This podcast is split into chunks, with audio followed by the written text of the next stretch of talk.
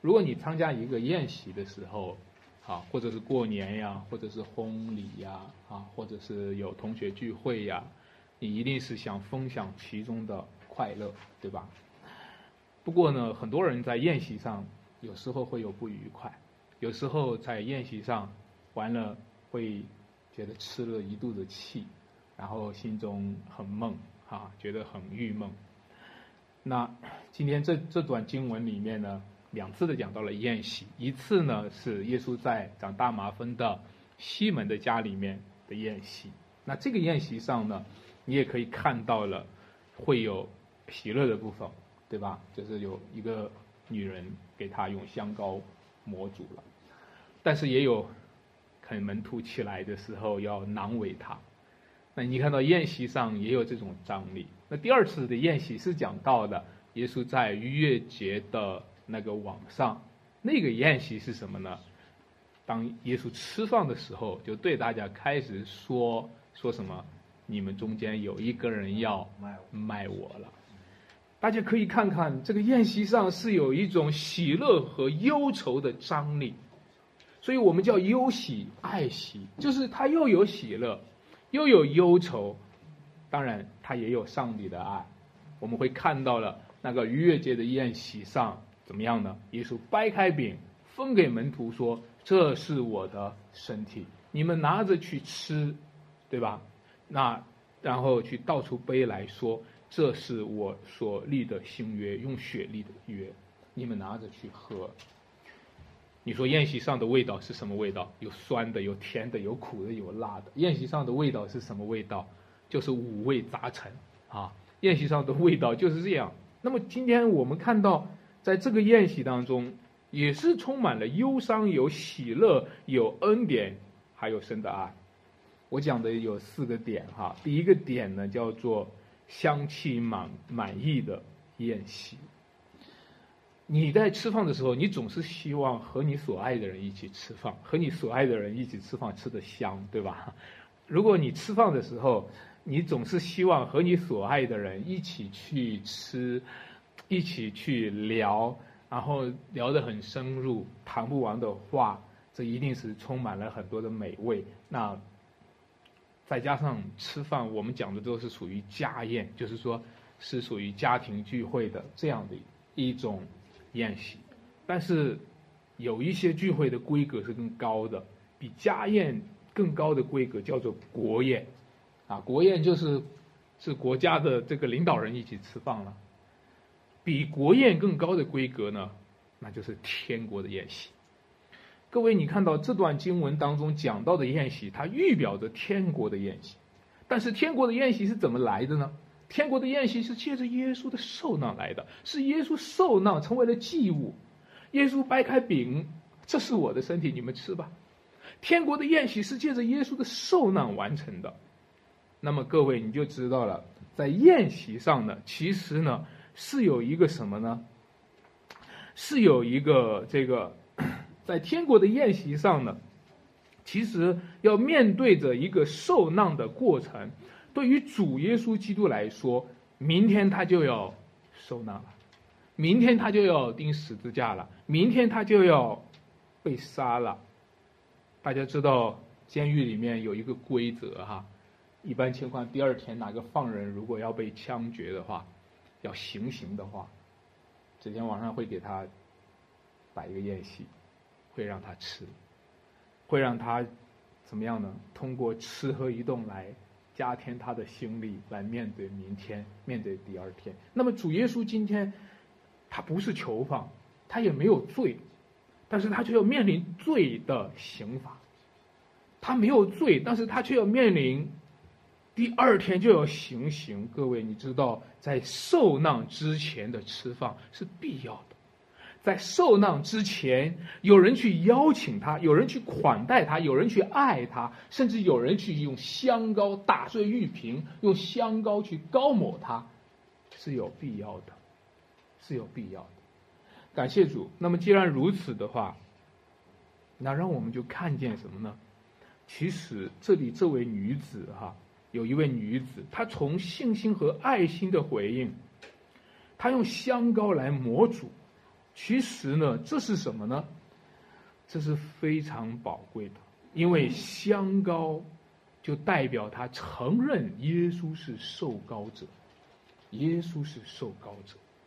让我们讨论一下旧约出埃及记有关于香膏的一些律例。如果你读过出埃及记三十章的时候，你会发现在那里有一段记录关于圣香该如何调制，关于圣膏油该如何调制，具体的那些香料的名单都给我们列出来了。那为什么圣经当中会有香膏或者圣香？旧约是有会幕当中会有烧香的。今天我们基督徒没有烧香，但是你知道在旧约为什么会有烧香呢？因为一切的香气是属于耶和华，一切的香气是应该归给耶和华，因为一切的美善的事都是应该归给耶和华。但是在那一段经文里面，讨论到圣膏油和圣香的时候，特别提到一点，他说任何人都不可以、不允许把这个膏油的香味拿来用来。抹在自己身上，特别要为了闻闻味道。大家想一想，现实的时代当中，其实呢，香味，你可以想象一下，在现实的时代当中，香味其实总是和女人有关的。在这一段经文当中，就提到了一位带香膏的女人，她和任何一位爱美的女人一样。会把香膏看得很重要，看为自己的财产，预备作为自己出嫁的嫁妆。相对于相对于男人来说，女人配得香膏，因为女人是更美丽的。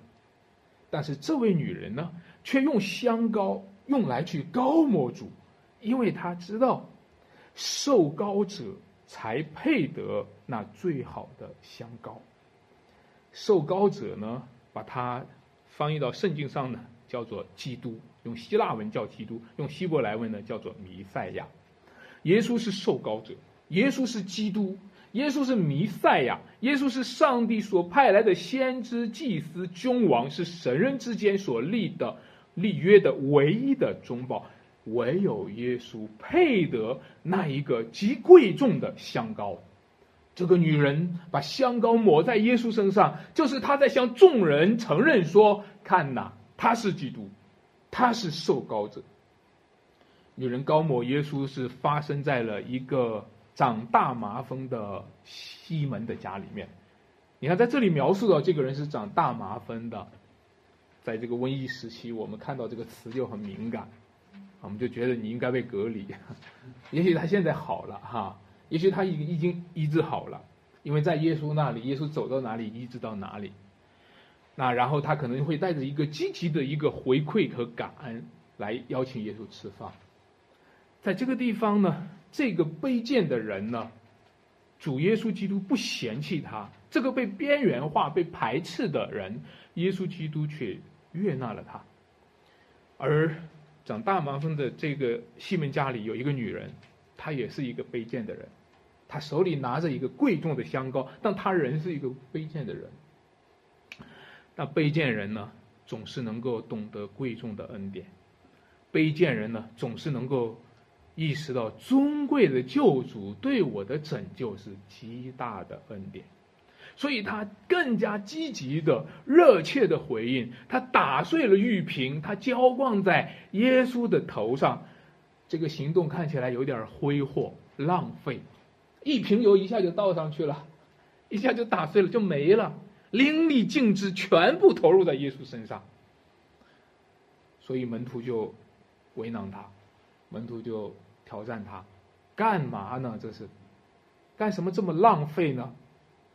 这里面就涉及到一个价值的讨论，把香膏倒在耶稣身上是不是浪费？各位弟兄姐妹，你觉得呢？把香膏倒在耶稣是不是浪费？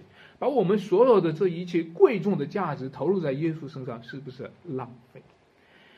我们常常会对爱情投入的时候不觉得浪费，对婚姻投入的时候不觉得浪费，对学业、对成就投入的时候不觉得浪费，对吃喝、对快乐投入的时候不觉得浪费，唯独就是奉献给主的时候就很节约。唯独奉献给主的时候就变得勤俭节约，害怕浪费，啊，因为什么？因为在我们心目当中，我们的主没那么尊贵。在我们心目当中，那些东西都很尊贵，唯独我们的主没那么尊贵，因为我们还没有经历到一个贵重的恩典。那个恩典有多贵，我们不知道。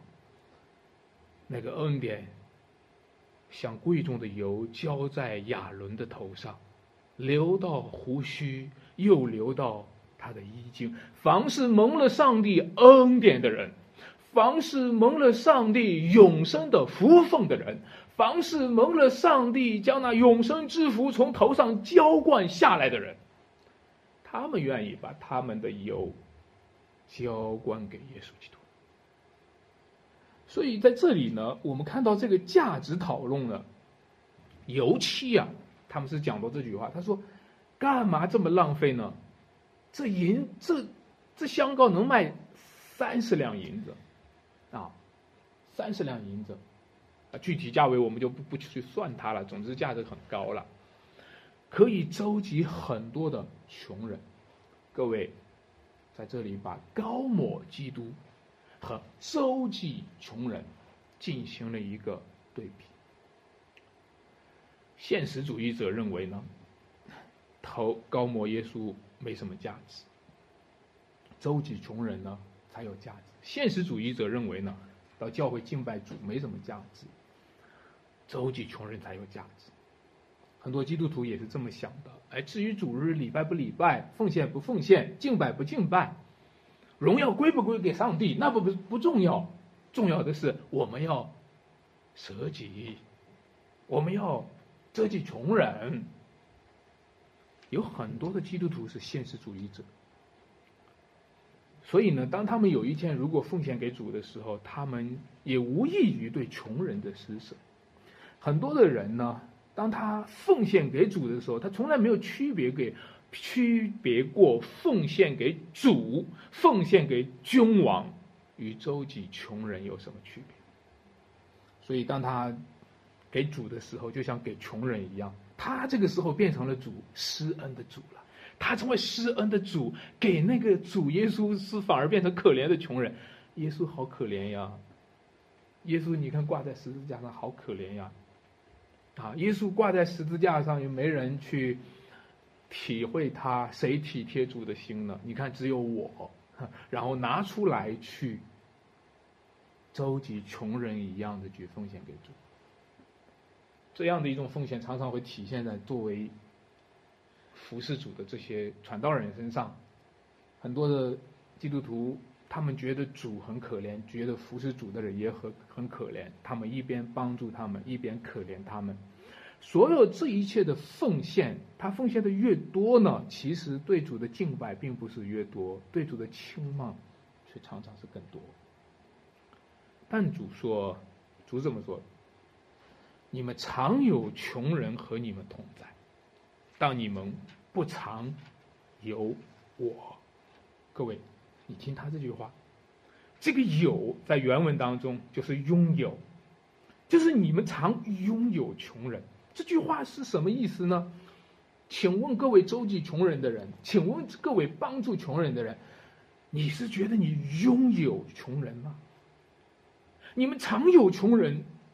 这个意思就是说，一个真正服侍穷人的人，他是觉得他是一个拥有穷人的人，就像他拥有财产一样的拥有他们。真正的帮助穷人，是觉得他拥有一个机会，拥有一个服侍穷人的机会，借着服侍穷人来服侍我们的主，这个才是真正的。帮助穷人，好像传统上家庭里面有时候也讲这句话：家里如果有一个老人的话，哎呦，说起来好像你还得抚养老人。人家有有话说：“家有一老，胜似一宝。”意思就是说，一个健康的抚养老人的态度，是他拥有这个老人，拥有他的父母。各位，今天有多少人是真正的在周济穷人，真正在服侍他们呢？如果你不觉得是你拥有他，如果他不是你的财富，他如果他不是你借着服侍他而服侍主的一个机会，我们一切周济穷人就是在轻慢他，就是在伤害他，就是在给他压力。但是反过来说，如果我们不懂得服侍主耶稣，我们能懂得服侍穷人吗？如果我们不懂得拥有主耶稣，我们能够拥有那些穷人吗？如果我们不懂得拥有主耶稣，我们能够服侍我们的主耶稣吗？在这里，主耶稣是把两个题目放在一起去讨论的，就是拥有穷人和拥有君王这两个哪个更宝贵？当然啦，最简单的我们也能够分辨得出来，是吧？拥有君王更宝贵。在你服侍基督和服侍穷人这两者之间，哪个更宝贵？显然是服侍君王。但是现在你知道吗？主耶稣作为君王，却成为一个穷人，这是给你的机会。主耶稣作为君王，却道成了肉身，这是给你一个服侍主耶稣的机会。亲爱的弟兄姐妹，因为主耶稣成为穷人的样式，他为了要让我们在真实的爱中与他相遇，我们在那个时候，我们感受到主耶稣是真实的爱着我们，在那个时候，我们回应他的一切的爱也是真实的，所以。那个女人就看见了，她就趁着这个机会，她知道这是稍纵即逝的机会，这是所有这些机会的最后一天，因为明天耶稣将要被杀。那么就在这个时机，恰到好处的，他把这瓶膏油高在了耶稣身上。主说：“这是一件美事，他是为安葬我预备的。”就在耶稣要离世的时候。极美的香气高抹在耶稣的身上，各位亲爱的弟兄姐妹们，所以让我们今天看见吧。如果你喜欢服侍穷人，这非常好，这非常感恩。但是有多少人服侍穷人，他是在，他是在扮演施恩者的角色呢？多少人服侍穷人，他又是蒙了主的恩典？作为一个对施恩者的回应的一个服饰呢？如果我们一边服侍穷人，一边觉得我们是施恩的主，我们的委屈会越来越多，因为我们自己还没有被救赎，因为我们自己还需要被救赎。但是，如果我们经历了福音，经历了恩典，我们所做的这一切不过是见证那更大的救恩，这样的事情。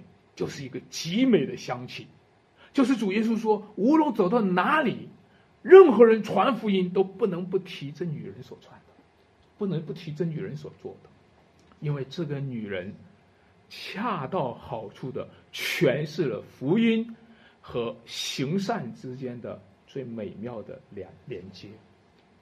各位，愿你我靠主服侍穷人，愿你我借着服侍穷人。服侍我们尊贵的主，愿这一切的服侍中，我们都彰显主耶稣基督福音，免得我们出力不讨好，与福音相悖。有一位弟兄很有才华，在同学当中是非常突出的佼佼者，后来成为一个全职服侍的服侍主的传道人。很多年后，同学们个个功成名就，唯有他还很穷。当他们他们见到一起的时候，所有的人都对他说：“可惜了，可惜了，你的一生的才华都耽误在耶稣的身上了，可惜了。”那个弟兄说：“我在那个时候心里忽然充满了荣耀。”他说：“这句话就是我的冠冕，这句话像是主耶稣在对我说：‘你把所有都投入在我的身上。’”这句话好像耶稣给予我未来在天国当中奖赏的一个证据。弟兄姐妹们，我们的服饰有没有投入金银宝石？我们的奉献有没有投入金银宝石？我们有没有把那极贵的香膏浇灌在主耶稣的身上？这不是我们自己很有爱心。如果我们奉献了，也不是我们很有爱心，也不是我们很有信心。如果我们奉献了，是因为我们的主真的有那么尊贵，是因为我们的主真的他配得这一切。主今天是用十字架的形状向这个世界显现，和好好多的人都觉得他不过是背十字架的那个卑微的拿撒勒人，但是主的复活、主的升天和主的再来都显现了他的荣耀。十字架是个记号。这个记号是苦难的形式，却是荣耀的本质。如果我们今天带着这个十字架的记号，如果有人对你说你可惜了，你和耶稣的苦难在一起被绑定了，你被耶稣拖累了，那就是你身上有一个记号，那是与耶稣那荣耀的苦难有份和相关的。我们再讲第二个大点，叫做自食。其罪的危机，大家都知道，吃饭的时候我们都都要吃，但是关键是吃饭的时候千万不要吃自己的罪。女人呢是把香膏膏抹主了，当时有一个门徒叫犹大，对吧？你看这里形成了一个鲜明的对比，他是在奉献，他是在卖主。女人是为主投入一切，都在所不惜。但是呢，那个。犹大呢，为自己卖主也在所不惜，为自己卖了永生也在所不惜。他还觉得他是在牺牲呢，他还觉得他是在付代价呢。亲爱的弟兄姐妹们，你看那个犹大后来出去搞了生意以后就回来了，就坐在耶稣旁边，若无其事的还要一起吃饭，混在那里面一起吃饭，吃喝的都是自己的罪。中国有个成语叫做“自食其果”，“自食其果”呢，在我们的语境里一般是个，呃，我们的文化语境还是认为它不错的。你会解读成“自食其力”，你看人家谁谁谁，都是靠自己，对吧？自己努力，自己种下葡萄，最后自己收获。我们一般情况会把“自食其果”呢，在我们这个山西人的文化语境里面，会觉得这个人很有独立性，很有创作性，很有。很最后有收获，但是呢，在这一段经文里面，我们要把“自食其果”这个语境改成“自食其罪”。我们每一次这个圣餐的时候，都提醒着弟兄姐妹们说，要反省自己。若不分辨这是主的身体和主的宝血，就是吃喝自己的罪了，对吧？那各位，你会看见。其实很多人不知不觉在吃喝自己的罪。我小时候 和一些大孩子玩的时候，就被他们逗得就弄哭了。尤其是像我哥哥他们，把我弄哭了以后呢，再想办法把我弄个什么逗着笑了啊。然后他就说一句话：哭了，笑了，拉下粑粑吃了。这各位你知道吗？什么叫自食其罪呢？我们自己放下罪，我们自己在吃掉它。我们自己放下罪，自己吃掉它，而且我们还吃不了，还得兜着走。我们自己放下罪，我们自己吃掉它，而且我们消化不了，还得继续吃。你知道吗？我们承受不了，还得继续承受。各位，这是多么可怕的事情！这是多么，这是多么大的一个惩罚，多么大的一个刑罚！求主怜悯我们，求主除掉你我的虚伪和假冒，求主不要让我们做犹大一样的去偷偷的做了犯罪的事，然后要混到圣餐的桌上，若无其事。各位，你看到吗？就在他们吃饭的时候，主耶稣基督就说话了。他们一边吃的时候，主就说：“你们中间有一个人要卖我了。”想一想，大家正拿起饼来准备要吃，忽然说：“你们中间有一个人要卖我了。”我说：“这是一个炸弹。”对吧？这是引爆了一个炸弹。大家还你还能吃下去吗？你还能吃得消吗？你还能安心吗？有时候也也在想，耶稣，你为什么不找犹大专门带到一边跟犹大说？犹大可不敢啊，那样会下地狱的。为什么你要在公开的场合，你要说呢？你跟着你们中间有一个人要卖我，是不是？按照中国人的思路，我们看过《水浒传》，我们看过一些江湖豪杰的说法，公开的揭穿某人，来人呐，给我拿下，好，然后把他去抓起来。不是，这不是耶稣的心。耶稣为什么要在公开来去讲这个事情呢？因为耶稣是要告诉每个人，我们每个人都可能是有。当然，这中间有一个人是犹大，但是其他的人都潜藏着犹大，只是犹大成为了一个具体的把事儿给做实了的一个人。所以呢，当耶稣讲这句话说：“你们中间有一个人要卖我了”，这个炸弹呢，就爆发在每个人心里面的安全感和每个人对自我的认识，每个人都开始问：“主啊，是我吗？”那句话就开始对自己不确定了，是我吗？我会是那样的人吗？弟兄姐妹们，其实我们读到这个经文当中，也许今天你和我也应该一样的去问主啊，是我吗？对吧？也许我们今天一样应该在这句挑战之下对主说：“主啊，我并不比犹大好到哪里，如果你不怜悯我。”我就可能成为一个犹大。他在原文当中呢，这个主要是我嘛，他是媒体 ego a me，这个媒体呢是一个前置词，哈，那直直接翻译出来不会是我吧？但是他这个媒体呢，美就是不的意思，ego a me 呢就是我是，加起来有点像中国的一个一句话，常常说的一句话叫做不是我。你们听过一个笑话吗？老师问同学：“同学们，请问谁烧了圆明园？”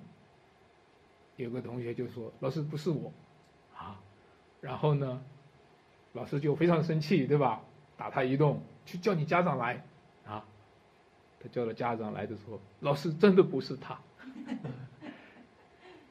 可能我们每个人都习惯了，习惯了推脱。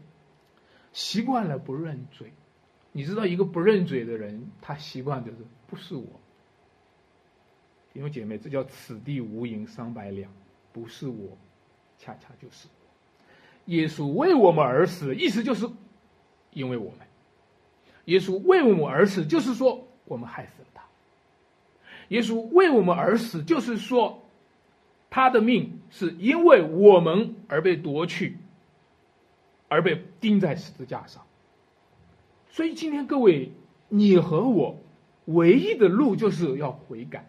我们都是那一个害死耶稣的人，我们都需要悔改，相信归向耶稣基督，和他同死同活。如果耶稣是为我们死的，如果我们有责任悔改，相信他同死同活的话。我们就没有权利为自己活，没有权利为自己活，没有权利不为主活，没有权利为自己活，为自己活是非法的，是罪恶的。让我们来讨论一下犹大，我们来分析一下，来观察一下犹大是怎么吃喝自己的罪。你看他的一举一动啊，当时候门徒都心里不安，都吃不下了。拿起饼来吃不下了，嘿，只有犹大一个人吃得下，只有犹大一个人若无其事的正在吃，还站守在盘子里面。还人就是这样的人，心里面要是如果有鬼的话，哈，人就会制造一些动作，来分散这个注意力，对吧？哎，别人都愣在那儿了，瞪在那儿了，来专心思考这个这个事的，只有犹大。做了些动作，拿起来吃，让自己的嘴觉得再幅度大一点，好像可以回避过这一个压力，这一个挑战。所以，当众人问说是我吗？耶稣说：“我仗一点饼，同我杖首在盘子里面。”在这个约翰福音呢，他是讲：“我仗一点饼给谁，就是他。”各位弟兄姐妹们，你注意看，上一点饼给谁？这个动作好像那个，好像那个帮领圣仓的时候的行动一样，好像我们领仓的时候的那个行动一样。弟兄姐妹们，你看到没有？在领圣仓的时候，弟兄姐妹，你知道吗？是人是如何吃喝自己的罪的？人是如何明明知道自己在放罪？如何自己来放进去、去咬下去、吃下去、咽下去的？你看，他好像在爱喜上是有份的，他好像在圣仓上是有份的。你看他从主手里领受了那饼，你看他吃喝的却不是主的恩典，而是自己的罪。然后还要哄着问，一边吃一边哄着拉饼，是我吗？然后耶稣直接给他的话：“你说的是。”这个话就一问一答呢，就让他把自己吐出来的话再通进去。各位弟兄姐妹，你看到吗？所以主耶稣就对于犹大做出预言了，他说：“人子将要去世，正如经上指着他所写的。但是卖人子的人有祸了。”你说人子去世是犹大卖了他吗？不不不，人子去世是他卖，他有本事把耶稣给卖了吗？不不不不不是，人子去世只有一个原因，就是照着经上指着他所写的，只有一个原因，人子去世无非是实现了旧约的应许，他没能力卖耶稣，他卖不了耶稣，耶稣就不是他的，他卖不出去。他拥有耶稣，他才能卖耶稣，他就没有拥有过耶稣。但是你知道吗？他的行动只是制造了一个罪恶而已，他从来没有成就了一个什么事情，所以他只是吃喝了自己的罪，也吃喝了他这一辈子的生命。所以耶稣说：“那人不生在世上，倒好。”就是说，他这一辈子呀。就在他吃喝自己的罪上，他完了。他这一辈子，他这一生的生命，不过就是为了这个罪而活着。结果他再把这个罪吃下去。各位，这真的是好可怜的。我们很多人，不少的人都在埋怨过：为什么要生在我这个世界上？为什么要让我生在这个世界上？我们好多的人都埋怨过，其实你知道吗？这是一个咒诅。约伯受苦的时候也埋怨过，耶利米受苦的时候也埋怨过，为什么让我生在这个世界上？其实你知道吗？生命如果属乎死亡，它就不如不生；生命如果属乎罪恶，它就不如不生。如果我们不能够脱离死亡，不能够脱离罪恶，我们的生命最终还是属于死亡，属于罪恶。啊，干什么要生出来，在这个世界上走一走，就是为了放一件罪，就是为了把耶稣给卖掉，把那个事儿做完。各位，所以这是一个可怕的咒诅，求主救我们脱离这种自食其罪的危机。有时候吃饭是危险的，如果有人请你吃饭的话，你不要着急的。高兴，像有时候有些人请你说：“哎，他们喝酒，结果喝酒的时候来打起来了。喝酒就是为了给你个鸿门宴，喝酒就是为了让你吃吧、喝吧，一会儿好好的打你一顿。”但是呢，这时代的人几乎都已经接受了这这种吃喝了。你看他们说：“吃喝快乐吧，因为明天要什么死了。”很多人知道明天要死了，哎，你要听到一个老人得了生病，犯了绝症，你会怎么安慰他？哎，吃一点，想吃什么吃一点。各位，你看到吗？在这个时代当中，我们都在用什么？用吃喝自己的罪，甚至来满足。最起码活了这一辈子，我还吃喝过罪呢。最起码我活了这一辈子，我还放过某个罪呢。我没有白活。各位，你知道吗？拿着这个来应对未来的刑法，拿着这个来应对刑罚，或者说，哦，明天要死了，明天要刑罚了，今天喝一点酒，啊，壮壮胆，明天就能面对死。的确是面对死亡的时候需要壮胆，的确是面对灾难的时候需要壮胆，面对瘟疫的时候需要壮胆，面对我们每一天手机上收到的负面的信息都需要壮胆。但是我们吃什么就能够让我们壮胆呢？我们喝什么就能够让我们壮胆呢？我们吃点这个，吃点那个，大家吃点什么就能让我们能够有力量来面对这一些呢？绝对不是吃喝我们的罪。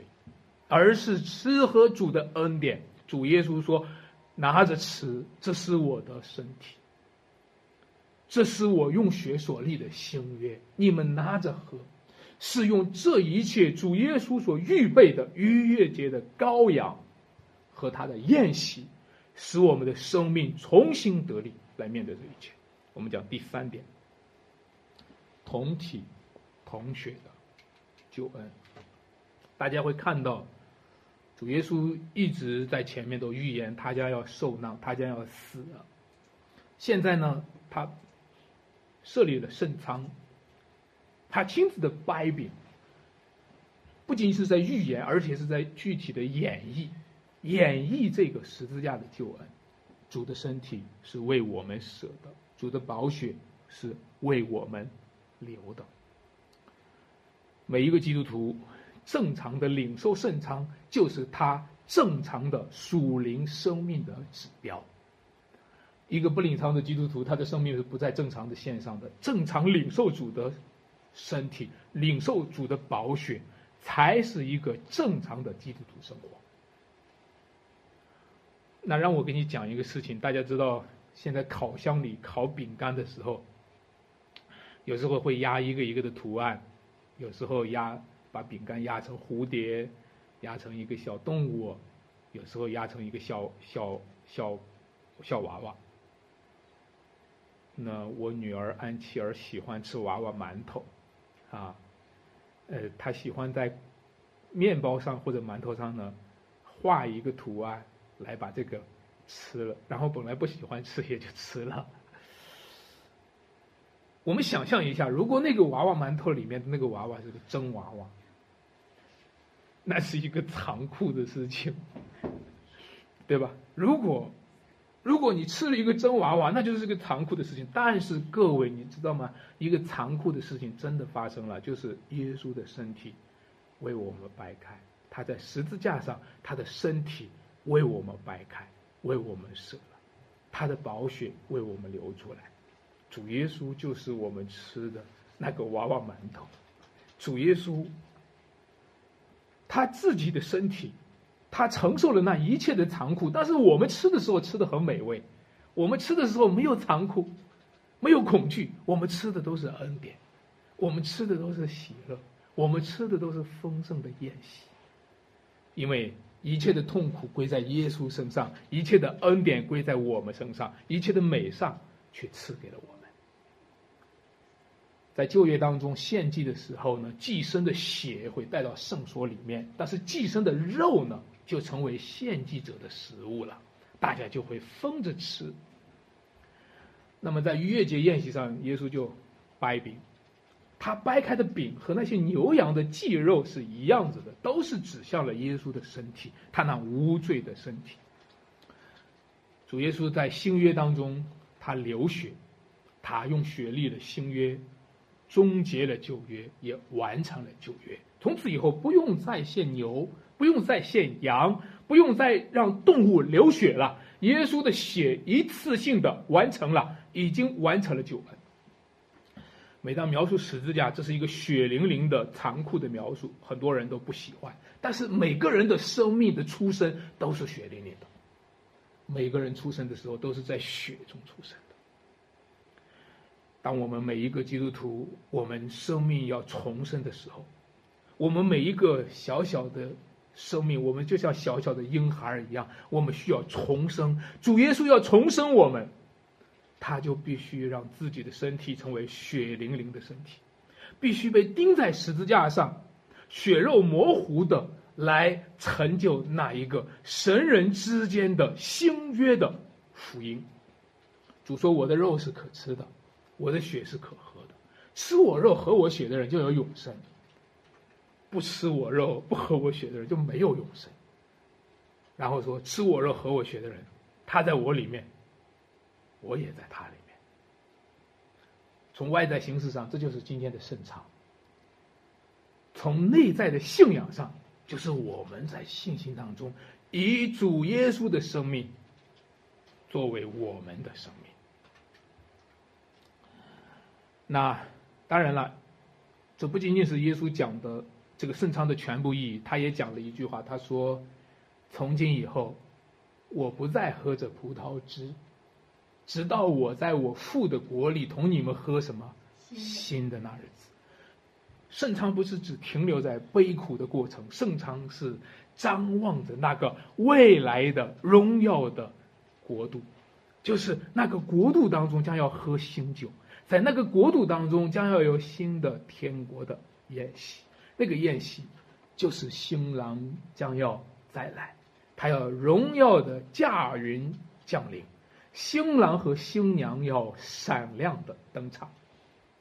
在那个时候，新郎轰取的宴席上，我们都要一同有奉于那个荣耀的盼望和喜乐，至障至轻的苦楚就过去了。而其中无比永远的荣耀就来到了，天使一同唱哈利路亚，受造的天地万物一同说阿门。弟兄姐妹、各位朋友，这是一个快乐吃喝快乐的时代。过年的时候，大家买了很多的吃的，很多的喝的，准备要好好快乐一番。结果呢，发现过年吃不下，为什么？因为瘟疫的信息。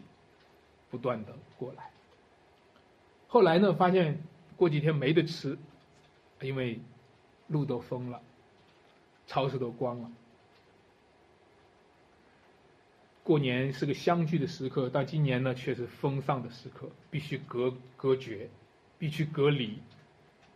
那这个也好，我们就省得吃那个祭过偶像的食物，也省得吃喝我们自己的罪。省得吃喝我们彼此的罪，但是等到天国降临，等到耶稣基督吹他的天使吹起号角，至高的君王将会把我们召聚回来。我们在基督的救恩里，将要参与一个真正的宴席。在那个时候，这个聚集是广大无边，各族各方各民都要来。在那个时候。这个聚会将是密切的、深刻的，因为我们和耶稣同一个身体，因为我们和耶稣，我们一同有奉于他的宝血，我们是主的身体，我们有互为肢体。我们在这个宴席上，这个人分享他的见证，那个人分享他的经历，这个人分享他分享他这个高抹耶稣的经历，那个人分享他帮助穷人的见见证。那个时候将有云彩般的见证环绕我们，也就像飘逸着、满溢着香气一样，那就是天国的宴席。各位，求主在我们中间拯救我们，把我们带到那个地方，一个都不要落下。在那一日，我们都能够在场。我们一起祷告，天父，我们谢谢你今天上午让我们在。主日来分享主的话语，我们祈求你引导我们，我们祈求你借着主的话能够赐福给我们的弟兄姐妹，求你也加力量给我们，使我们真是回应你的恩典。主啊，让我们参与到你那爱宴当中，参与到你的宴席当中，让我们在那个宴席上，不是犯罪的人，不是混在其中的人。而是真正的有奉于天国应许的人，求你在我们中间做工作，随着这些神的话语走到哪里，求你的事情就做成了，在我们生命当中就做新事。感谢赞美主，听我们祷告，奉耶稣基督得胜的名求，阿门。